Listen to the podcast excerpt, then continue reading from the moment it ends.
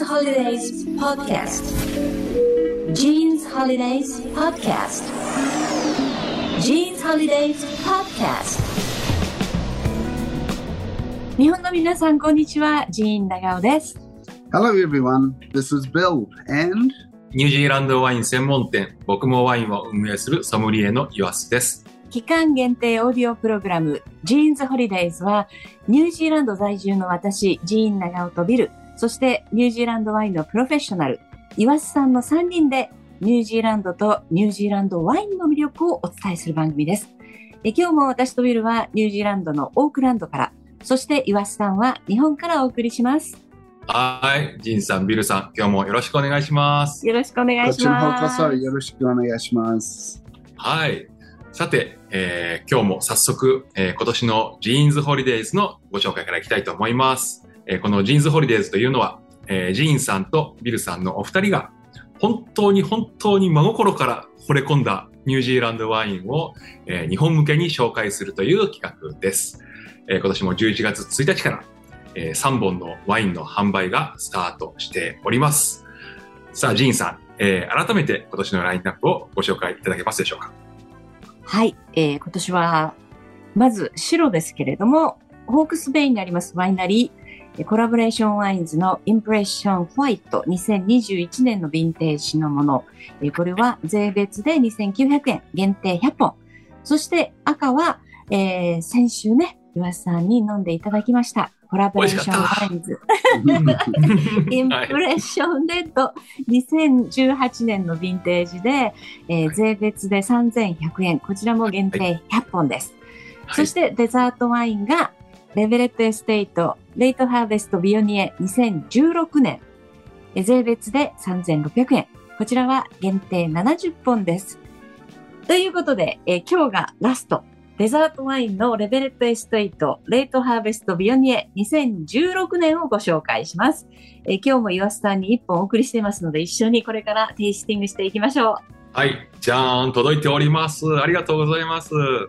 なんか、あのーとてもデザートワインということで、ちょっと貴重だなという、えー気がしておりますけども、なかなかね、普段デザートワインを、まあ、日常的に飲むという方はそんなに多くないかもしれないですけども、まあ、これは僕、実は大好きなんですよね、デザートワインっていうのがね。そうですね。はい、ちなみに、あの、ビルさん、デザートワインはどういう時に飲むのがいいんですか？あのね、みんなデザートワインは食事食事後とみんな思うけど、僕はやっぱり食前酒として飲むべきだと思います。うん。僕は初めてあのボルドーに行ったところ、ちょっとあのフォアグラ、塩をかかったフォアグラを、生フォアグラを焼いてもらって、それとソテーのを飲みましたから、はい。もうその経験が素晴らしくて、やっぱえーり食前酒で、あのお腹が空いてる時に、うんうんあワインにある糖分をあのもっと美味しく還元できるからいいと思いますね。うんなるほど。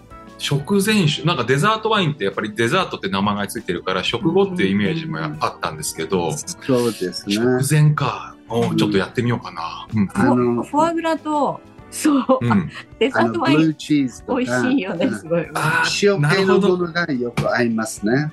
さっき、さっきソーテルヌっておっしゃいましたね。ボあのボルドーのね。はい。これまたお高い、お高いやつですね、多分ね。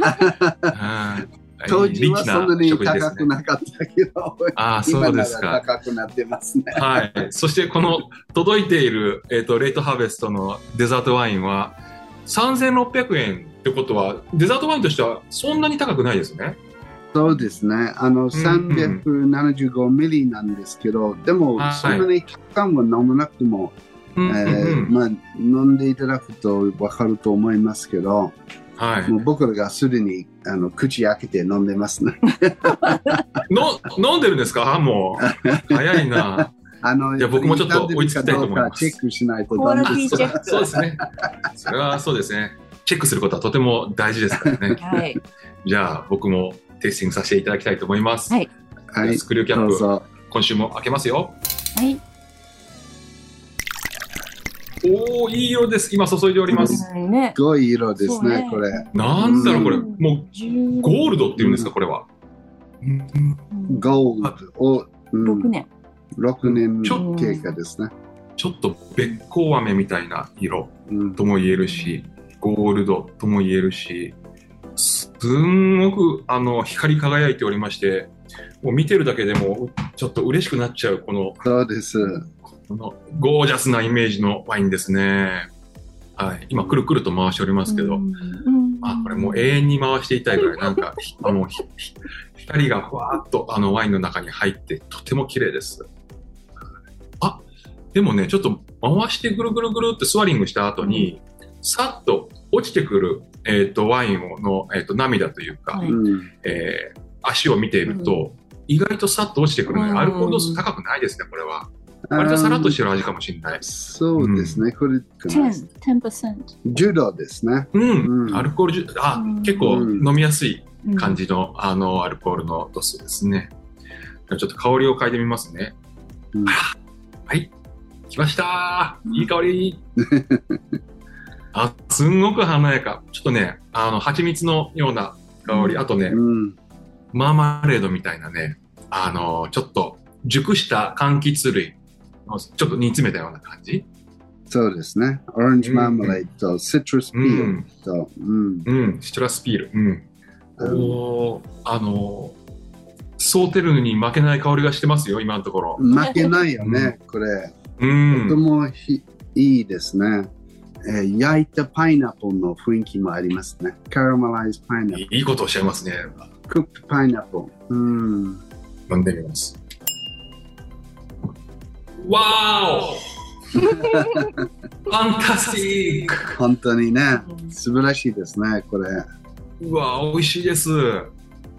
うんあのね、あのーやっぱりデザートワイン、甘口ワインなので、うん結構しっかり甘いんですけど、あのー酸味もね、程よくあるので、そうですしつこくね。ないんですねうん。綺麗な酸味本当にあのマーママレード。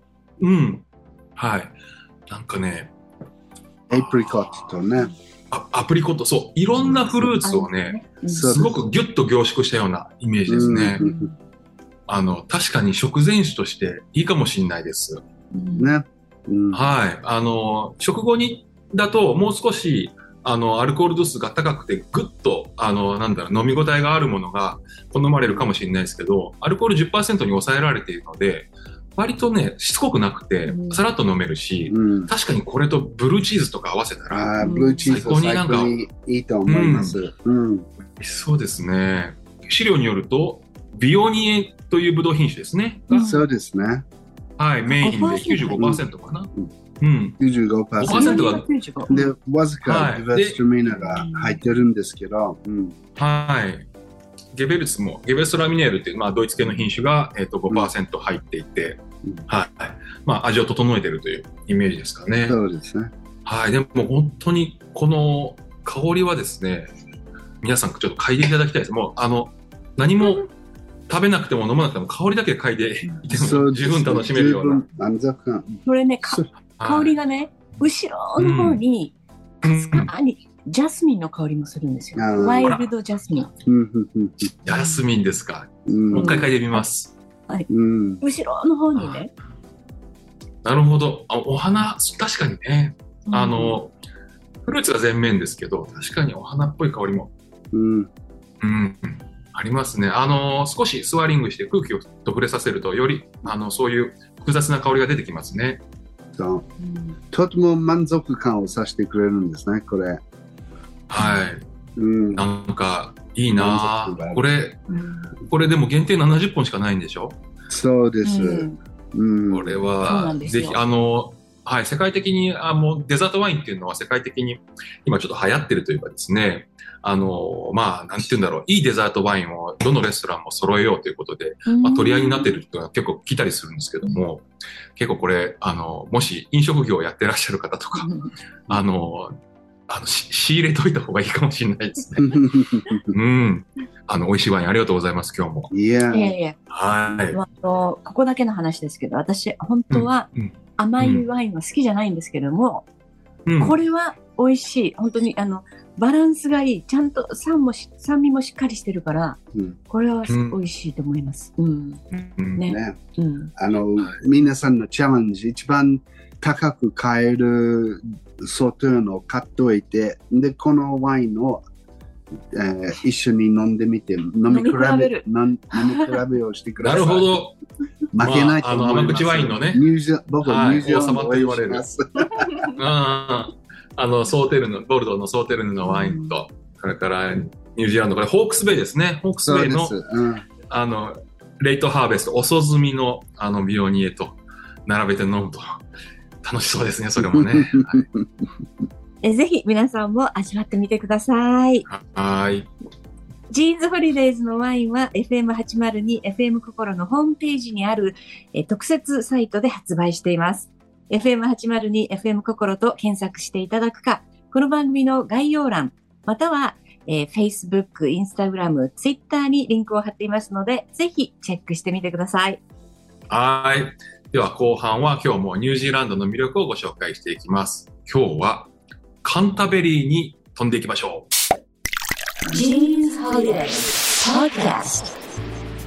期間限定オーディオプログラム、 Jean's Holidays。ニュージーランド在住の私、ジーン長尾と、ビールと、ニュージーランドワイン大好きソムリエのイワスでお送りしています。さて、えーこのポッドキャストではニュージーランドと、えっと、ニュージーランドワインの魅力について、えー毎回ご紹介しているわけですけども、この2つの話題をニュージーランド北から南へ、えー皆さんと一緒に旅をするように、えーニュージーランドワインのリージョンごとにお話ししています。今日ピックアップするのは、南島カンタベリーです。